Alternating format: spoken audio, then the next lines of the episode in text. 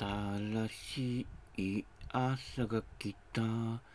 無謀な朝。無謀じゃないけどね。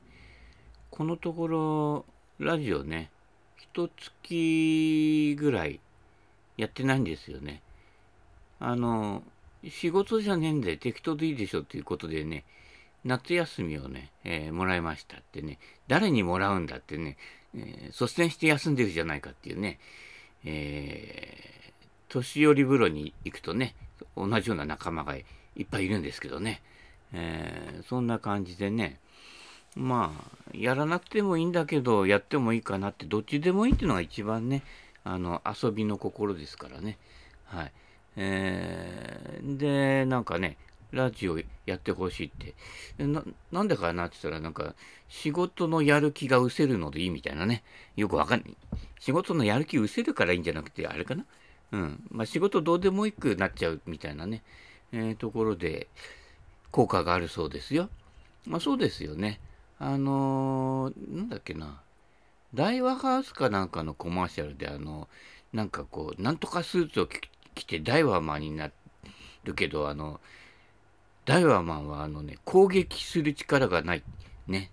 ただ、やる気をなくさせる力を出すみたいな感じで言ったから、そういった意味では私もダイワマン2号なんじゃないかっていうね。はい。そういったことなのでね、えー、返信していきましょうかねって返信も何もないんだけど、えー、特にネタないんです。最近あったこと？あ、風呂場にね、カゴ忘れたんですよ。あの、シャンプーとか入ってるね。で、前、一回忘れて、家帰ってきて、あれ？そういえば置いてきちゃったなって気がついて家帰ってきて、で、電話して、あったら取っといてくださいねって言って、したら、ね、次の日行ったら、ちゃんと取っといてくれてね、ありがたいことにね。で、またそれ使ってて、おとといかな、その前かな。あの、また風呂屋に忘れてきちゃったんですよ。あれ、風呂上がりで、ね、ああ、やー、なんて感じでさ、ね、あっちみたいな感じでさ、で、タオルでパタパタやってさ、あの冷房のそばに行ってさ、こう、冷やしたりしてるでしょ？で、あの、洗面所のところにさ、置いとくわけですよ、カゴね。そうすると、あーって、で、汗引いた、じゃあ着替えて、えー、ね、あの、ノンアルコールビールでも飲もうかななんて行くともう完全にその洗面所に置いたの忘れちゃうんだね。で、2回目忘れたの。でね、忘れてないかと思って、車の中とか家とか、でも家には持ち帰ってないんでね、それは確実に覚えて。で、車の中にどっか転がっちゃったのかなと思って、椅子の下とかいろいろ見たけど、ない。そうすると、やっぱりあの、洗面所の脇のね、あの、タイルのとこに置いてある、ね、だったんだけど、今回は、1日間が空いちゃったの。うん。だから、取っといてっていうのも、ね、言えなかったのね。で、次行くときに、あれ？ないかな？っていう、なって、その間に1日間が空いちゃったので、そしたら、まあ、大抵の落とし物は誰か届けてくれて、落とし物置き場のさ、アルミラックがあるのよ。で、結構ね、3段ぐらいのアルミラックなんだけど、結構ね、埋まってんだね。で、やっぱ年寄りは忘れ物多いよ。うん。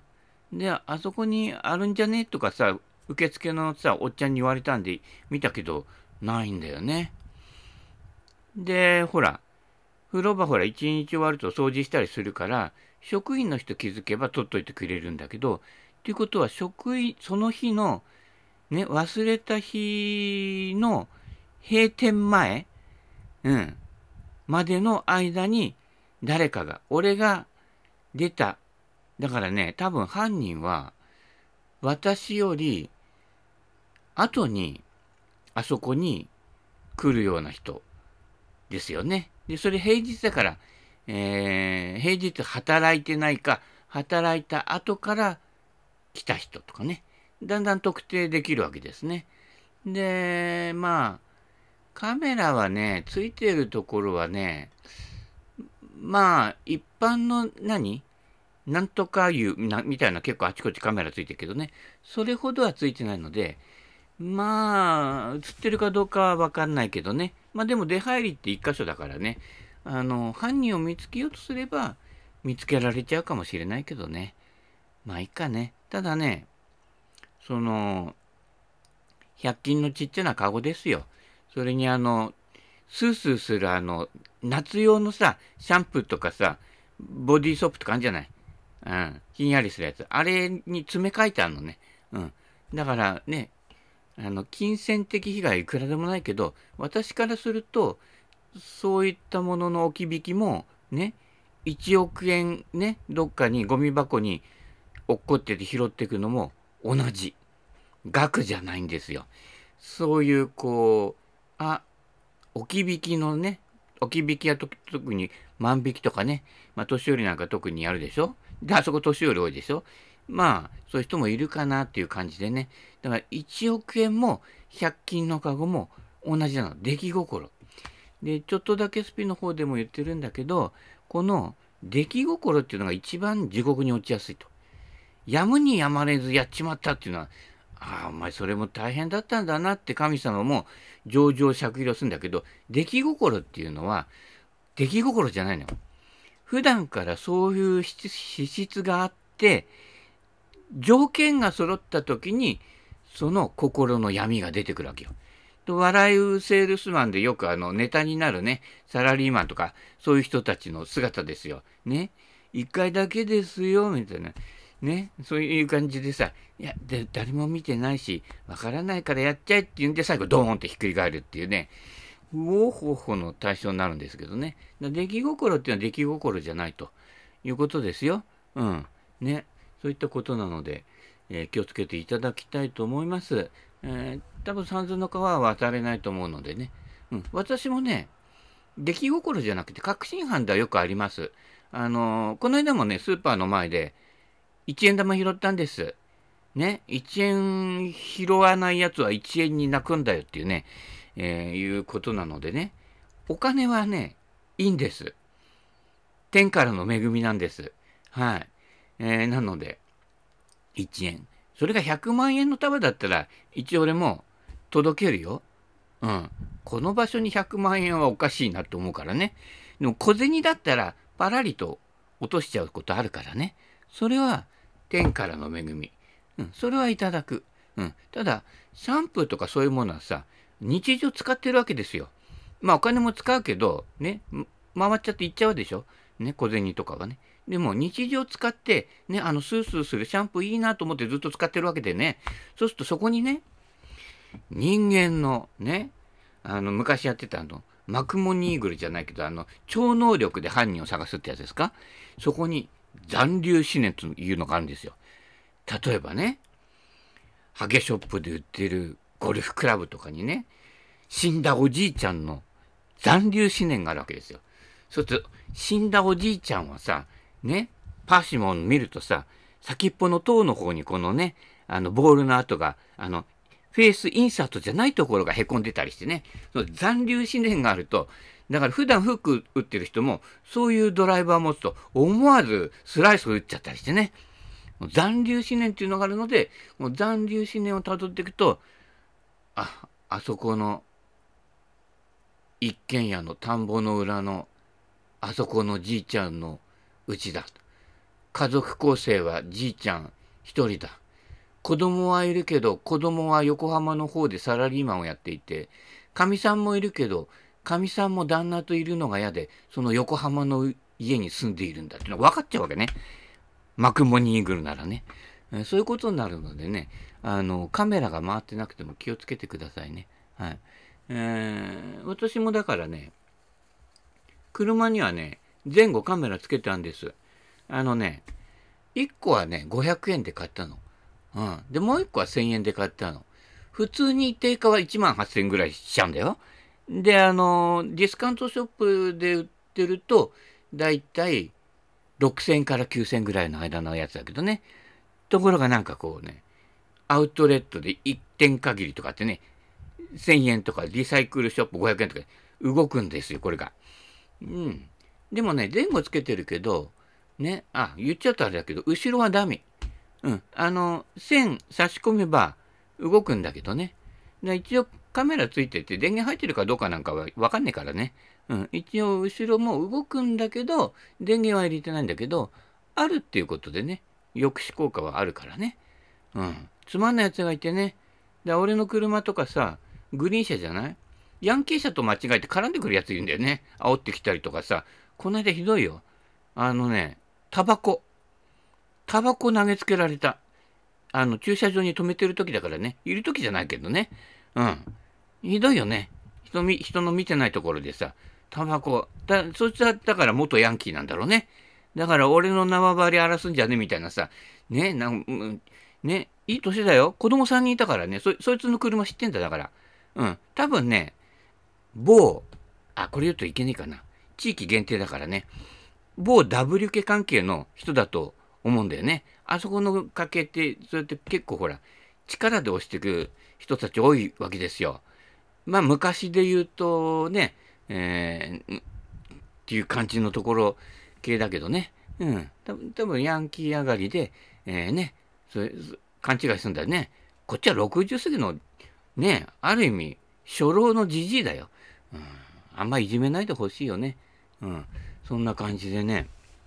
だから力で、ね、その場所とかポジショニング取り例えばね、立候補して、ね、政治家になって、ね、ポジショニングを得たらね、言いたいこと言ってやろうじゃなくて、いや、普段から言いたいことは、ね、まめに広報しておいて、ね、あ、そうだなってこうね、あのね、みみんなに思ってもらって、ね、で、日曜日とかの、ね、えー、ね、本日はね、この地域のね、ゴミのね、回収のね、あのー、やつで、やらない地域で、自治会とかで、そういうのにまめに参加して、顔を覚えてもらってね。で、年寄り風呂にもたまに来てね。うん。で、ちょっとね、こう転びそうなおじいちゃんに肩貸してあげたりとかしてればさ、ああ、いい人だなってさ、ね、思ってもらえたりするんだけど、それやらないからね。あ、また P だな、それはな。うん。まあ、たまには隣のうなぎも食べてくださいね。はい。えー、食べなきゃ俺が食いに行っちゃうけどね。うん。で、あの、ゴルフクラブを100本ぐらいね、勝手に置いてくるけれど、ね。まあ、そんな感じで、はい。えー、どんな感じなんだみたいな感じですけどね。えー、私のところからは仕事の話は出てきません。だって、仕事でほぼほぼいい思いしたことってないからね。最終的にやった仕事で腰と背中痛めて、まだまだリハビリだからね。もう何年経ったんだろうね、やめてからね。ね、あの夏、二夏やったからね。37度ぐらいの時に、炎天下の中でね。そりゃおかしくなるわってね。鍛えるつもりが衰えたっていう感じなのでね。ね。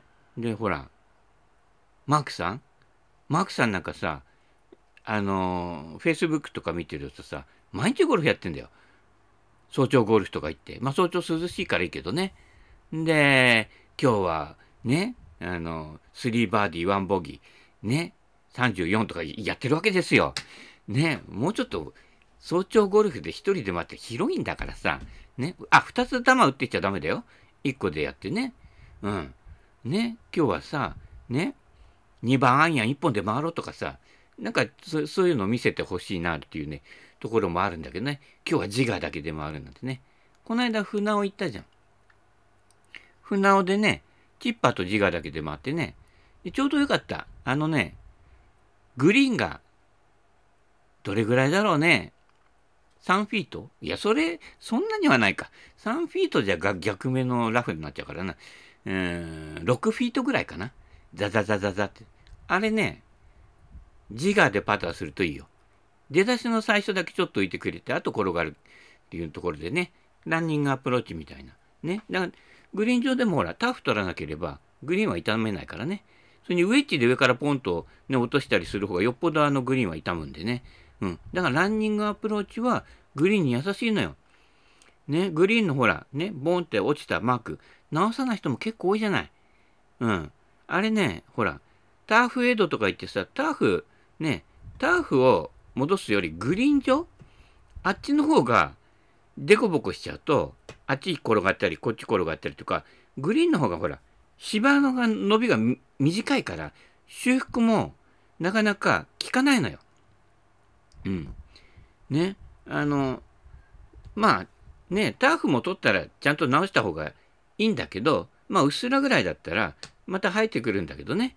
うん。ただ、グリーン上は、やっぱり、その、デコボコは、直した方がいいと思いますよ。うん。そんなね、手間かかることじゃないから、ね、あの、目土、目土と言いながら砂だけどね、砂持ってあちこちこう、動かなくて、ね、へこんだやつ直していくだけだから、それはね、誰でもできると思うのでね、うん。特にウェッジ使う人ね、60度とか使ってる人はね、あの、人の分まで直しといてくださいね。まあ、俺とかはほら、ね、8番アイアンで1回ポンって手前の土手に当てて転がし上げたりするから、ほとんど穴ぼこつくことはないんだけどね。それでも、だいたいグリーン行くと3つぐらい直すよ。うん。ね。そういったこと。ね。これはあの、無償の愛と呼んでるんだけどね。まあ、どうなんでしょうかね。はい。えー、そんな感じでね、やっていただきたいと思います。はい。で、ゴルフネタね、まあいろいろ、なんか書いてたっけ？え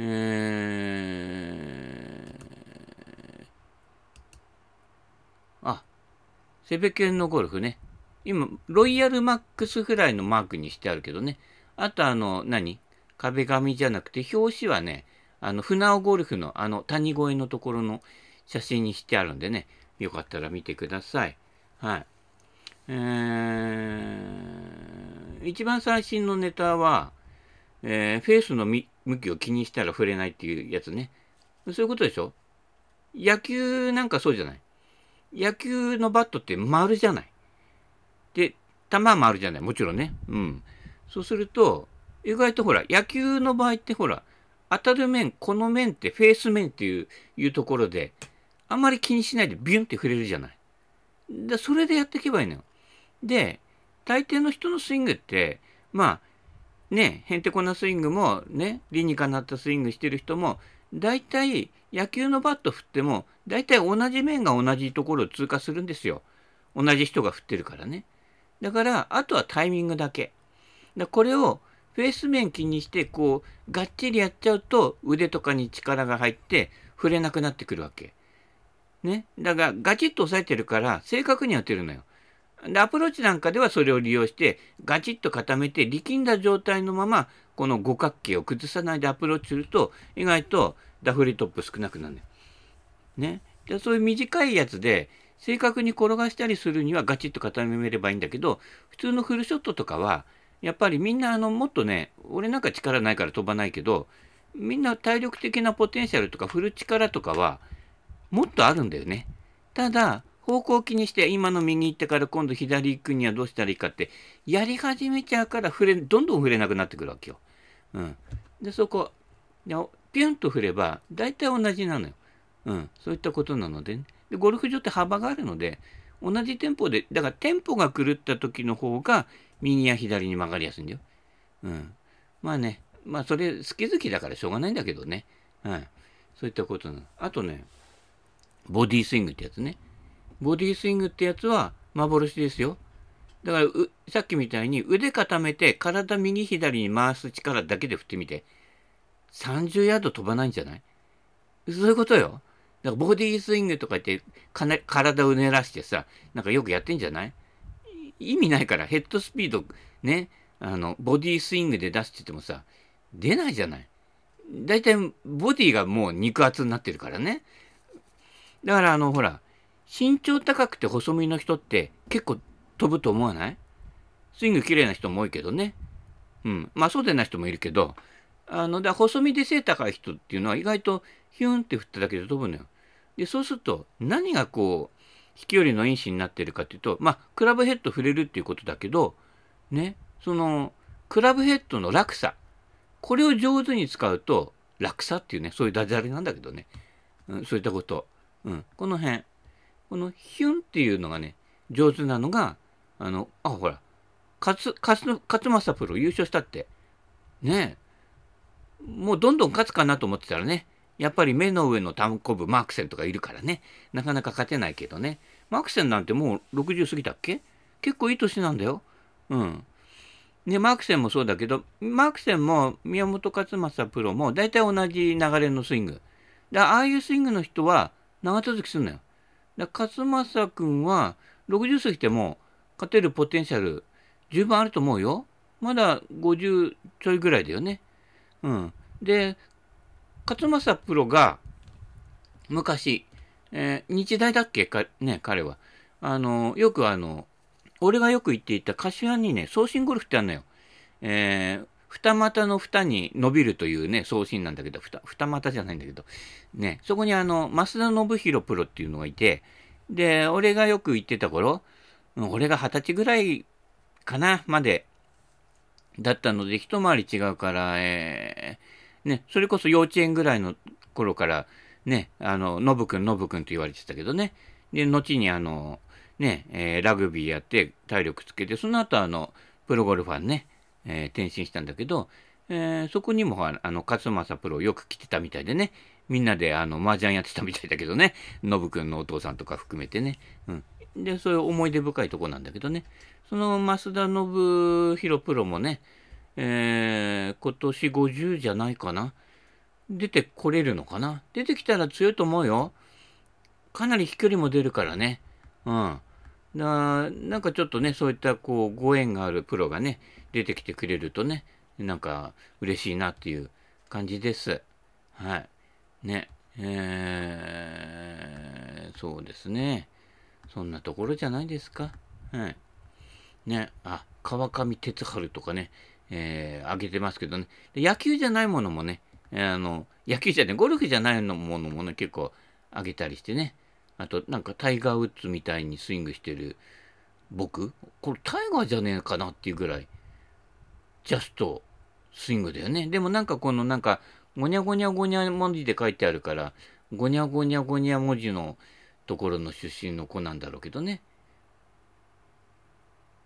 うまくなるよってもううまいだろうけどね。はい。えー、そんな感じですね。はい。あとは、セベケン工房はね、ああ、そうね。あの、ストレートグリップ、ね、ウィングリップとかほら、すぐダメになるんじゃない？でね、ダメになったの俺捨てないのよ。ね、ケチだから。で、外側の皮むけば中だけでも使えるので、ね、ホッピーじゃないけど、中追加みたいな感じになっちゃうけどね。で、あれを中だけ取ってあったのね。で、それを今度、あの、グリップエンドの方のをカットして、要は筒抜けにするわけ。そうするとな、あの、サランラップの芯見たくなるから、ね、あ、サランラップの芯も俺取っとくんだけど、なんかわかんないけど、捨てられないのよ。うん。で、で、逆さにつけたの。うん。で、逆さにつけると、普段の、あの、何？ストレストレートグリップじゃねえ、なんだっけ、スーパーストロークか。の、やつのテーパーとちょっと逆になるのね。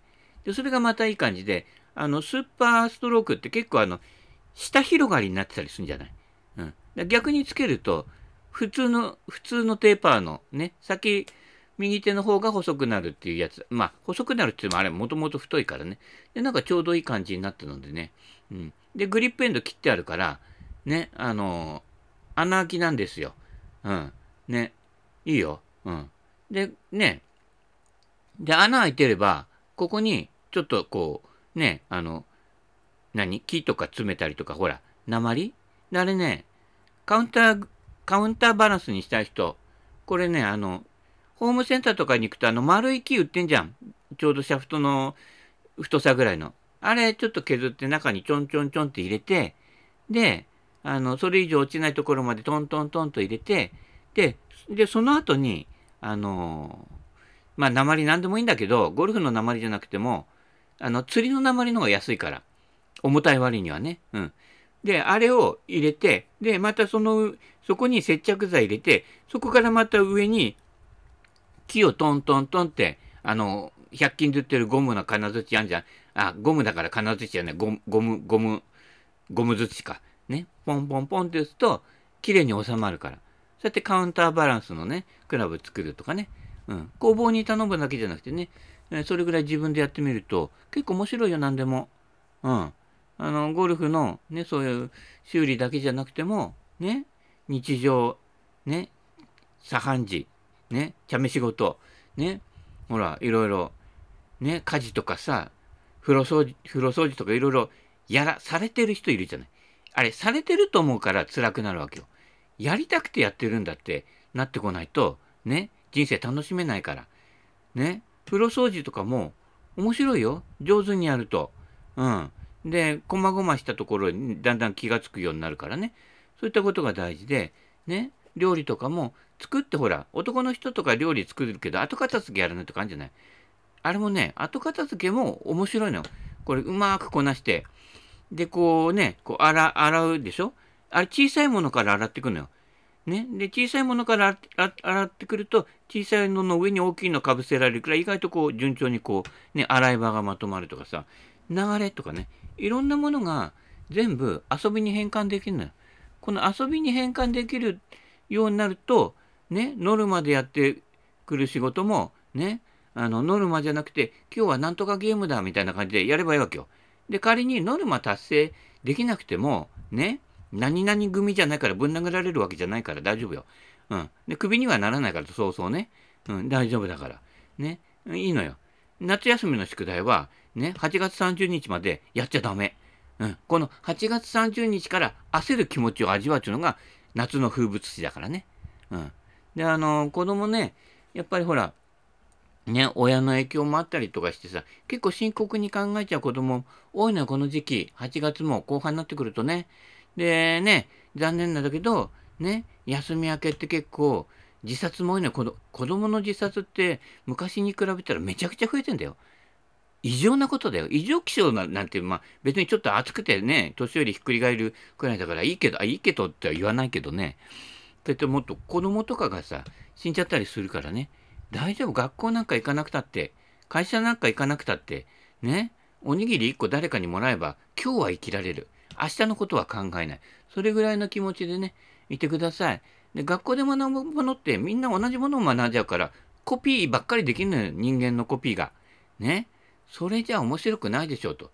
独自でね、やっぱり独学で学んで自分の関心や興味事、そこから始まって、ね、つまんないことでいいんですよ。ね。シャンプーとリンスとボディーソープ全部一緒に混ぜたら、全部これ1個で済むかなって混ぜてやってみるみたいなね。今そういうの出てるけどね、オールインワンみたいなのあるけどね。まあ、オールインワンはね、買えばね、手に入れられるけど、ホールインはね、なかなかね、出ないけどね。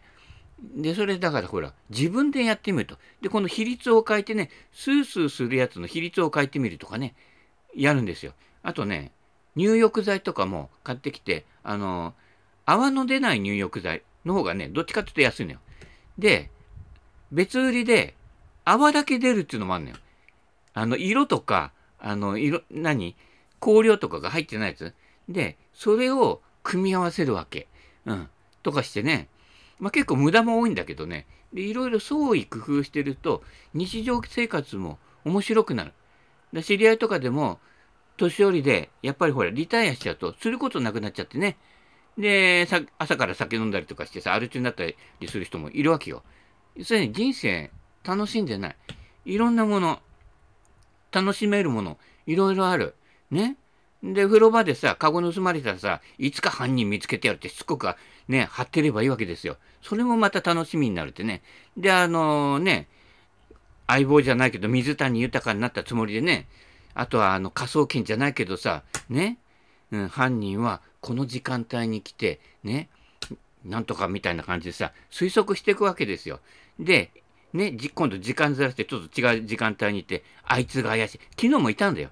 怪しいやつ、キョロキョロキョロしてさ、風呂出たり入ったりしてさ、一回さ、出たのにまた入ってきたりとかさ、で、洗い場のところでさ、ああいうとこってさ、スマホとか見ちゃダメとか言ってんだよさ、スマホ見てんだよ。で、何見てんのかなって言ったらさ、なんとか博士がなんとかでなんていうのが流れてんのよ。で、な、何かと思ったらさ、昔の鉄腕アトムだよ。お茶の水博士が出てくるから、なんとか博士っていうかお茶の水博士なんだね。なんかね、だからその頃の見てるってことは、年は俺か、俺と同じぐらいか、俺よりちょっと上ぐらいだよね。鉄腕アトム、日本、最初のあの、いわゆるこうね、連載のね、アニメでは昔アニメって言わなかったけどね、あれ見てるさ、じじいがいてさ、ね、最近、だわかんないじじいだけどさ、そうやって漫画見てるわけですよ。ね。前もさ、別の風呂屋行ったけどさ、ね。ガンダムの話で3人ぐらい盛り上がってんのよ。でもどう見ても、俺の方が若く見えるよなっていう、ね、親父がさ、ね、3人揃ってガンダム、俺、俺なんかもうガンダムの頃はもうアニメ離れしちゃってるからね。うん。ね。見てないけどね。うん。どっちかっていうと、弾の行方が機動戦士ランダムであちこち飛ぶけどね。うん。そんな感じなんですよ。で今、年寄りって言っても、まあ、せいぜい風呂場に来てる80代でも、まあ、ね、俺が生まれた頃二十歳で、俺が二十歳の頃40ぐらいだから、そんなにね、世代間ギャップ、そんなないんだよ。で、俺、古いもの好きじゃない。で、あの、じいちゃんばあちゃん子だからさ、古いのよく知ってるしね。ゴルフクラブなんか特にそうだし。そうでしょ？ね。マークかなえさんじゃないけど、50年やってるからね。うん。まあ、でもラウンドとかをする以前のショートコース時代なんかも含めると、多分マークさんよりゴルフ歴は長いと思うんだけどね。うん。だけどね、まあスコアはエブリワンぐらい違うかな。34じゃ回れないからね。まあ毎日回ってればね、うん、それぐらい、あ、でもそれもね、うん、才能もあるからしょうがないかな。うん。ね。で、あれ仕事で回ってると思ってるんでしょ？違うの？毎日朝一人で散歩であれ。うん。まあ一応、ほら、ね、ネタとしては出してるけどさ、それで回って収益上げてるわけじゃないからね。やっぱ好きなんだろうね。うん。俺はもう、月3でいいかな。うん。せいぜいね。この時期はやらないけどね。この間間違って船尾行っちゃったけどね。で、船尾のほら、再生回数、すごいよ。2500回超えてるよ。ね。この2500回のね、1000回ぐらいね、大きな声じゃ言えないけど、小さな声じゃ聞こえないけどさ、マモプに分けてあげたよね。マモプ、結構上げてんだよ。ただ、パッと見ると、俺なんかが見る頃は、再生回数24回。いや、いや、結構いいこと言ってんだよ。ねえ。まあ、ミキプロとは言わないけれど、せめて1000ぐらいはさ、見てあげてよ。いいこと言ってんだから。ね。まあ、ちょっと話の内容とかあまり抑揚がないから、ちょっと退屈かもしれないけれど、あれで結構ね、根はガチで真面目なところあるからね、どうしてもほら、俺みたいにこう浮いた話にならないのでね、浮きすぎちゃうとね、フロートボールじゃないけど、ね、どっか流れていっちゃうけど、ね、適度なこの遊びな、この、ななんて言うんだろうね、なんてもうちょっとプロ、プロの方がもうちょっとアマチュア感出した方がいいよ。うん。で、ほら、まあ、金井さんもそうだけどさ、結構上手い人って、上手い人と同士で回っちゃうから、この間回ってる人も前、日本オープンね、日本オープンってもうこっちの日本オープンね、日本の日本オープン参加したことある人なんなんかなんだけど、あとね、あと、某、某 T さんの知ってる競技ゴルフ関係の人たちとかもさ、みんなうまいわけよ。ま、80叩くと、あ、今日叩いちゃったっていう人たちばっかりだからね。うん。そういった人たちは、そういう人たち同士で回っちゃうからね。で、そういった人たちが、例えば100切れない、90切れないっていう人たちと、普段から待ってあげるとね、技術的なアドバイスとかしなくても、なんとなく釣られて、あれ気がついたら80、80、80は切れないけどさ、90切ってたぐらいな感じになるわけよ。90からだいたい100ぐらいで回ってる人は、まあそれなりには球は飛んでいくわけだけど、ね。で、そういった人たちって技術的なことばっかり気にしてるけど、違う、流れとかタイミングとか、そういったところで、見てるうちに、人って自然とモノマネするじゃない？ね？ハゲさんと一緒に待ってるとだんだん毛が薄くなってくる。あ、それは真似じゃないか。えそれは素質なんだけど、資質なんだけどね。そういったところ。だから、回っていくタイミングとか、ね、あの、パッティングのラインの見方とか、そういうものにかける時間とか、あ、意外とショットってすぐ打っちゃうんだなとかさ、ね、うん、そういったところ。で、こう、グリーン外すんでも外す傾向とか、ね、そういったところの攻め方とか、ラインの読み方とかね、上手い人と回ってると、そういったことが自然と目で覚えて入ってくるんだけどね。だ上手い人も、だから、ね、ね、プロだと、特にレッスンプロだと、ほら、お金もらわないとって、で、回っちゃうじゃない？ね、で、お金もらってさ、教える人はいいんだけどさ、お金もらって教えないプロも、あ、まあ、また P だけどね、えー、まあそういったことなので、どうか北海道のゴルフ行くんだって？よく知らないけどね。うん。えー、そあ、北海道一人ね、あの知り合いがゴルフ場で勤めてますんでね。で、ほら、右側のほら、手鹿川の方にはね、例のボスがいますからね。うん、ね。そこ行って MOI マッチングしてもらってみてくださいよ。ね。俺なんか行った時とか、ほら、ね。あの、本当にもう、あっちこっち観光じゃないけど連れてってくれてね、本当ありがたいことですよ。で、泊まらせてもらってね、そういったこと、ね。そういった時にいろいろ話したりとかして、ね、あの、信仰を深めたりね、いろいろするわけだけどね。うん。そういったのが大事なのでね。だから、普段からこう同じ人でこうね、固まってると、大体そこでこう、まあ、知らず知らずのうちにモノマネごっこになって似てきちゃうのよ。うん。さっきの学校の話じゃないけど、ね、みんな同じ風で同じ風な感じで、そうすると、だんだん同じ風なしきたりで、同じ風になっちゃうから、世間が狭くなるんだよね。で、学校から、学校出てね、また学校の先生になってさ、自分の母校に戻ってくるって言ったら、ほとんど、う、ね、同じところしか回ってないから、ね、世間広いから、会社変わると全然雰囲気違うからね。うん。そういったことなのでね、えー、いろんなことを体験してみるのもいいよ。うん。一箇所ずっといるとね、やっぱり固まってくるからね。うん、大人のつまんないところは、その一つのものの見方とか、これが正解だで固まってっちゃうことね。うん。だ似合わぬことをどんどんやってみてください。えそんな感じで、はい。えー、仕事行く気なくすようなラジオで、はい。えー、久々にやってみましたけど、いかがでしたでしょうか？あとね、いろんな、えー、リクエストありましたらね、えー、こちらの方にね、今この下のテロップ、あ、これラジオ、ラジオか、あの、テレビじゃないからね、出てるけどね、えー、メッセンジャーその他でね、えこんな話、こういうことについてとかね、いろんなのありましたら、はい、え送ってみてください。えー、なるべくならね、えー、完成はがきでね、送って、あ、お年玉はがきの方がいいかな。うん、当たる、あ、ダメか、あれか。お年玉はがき当たるのはお年玉のはがきの期間だけか。うん。まあいいや、えー、リクエスト、えー、お待ちしておりますので、いやよろしくお願いいたします。えー、ということで、えー、久々のラジオでした。えー、はい。おしまい。バイバイキーン。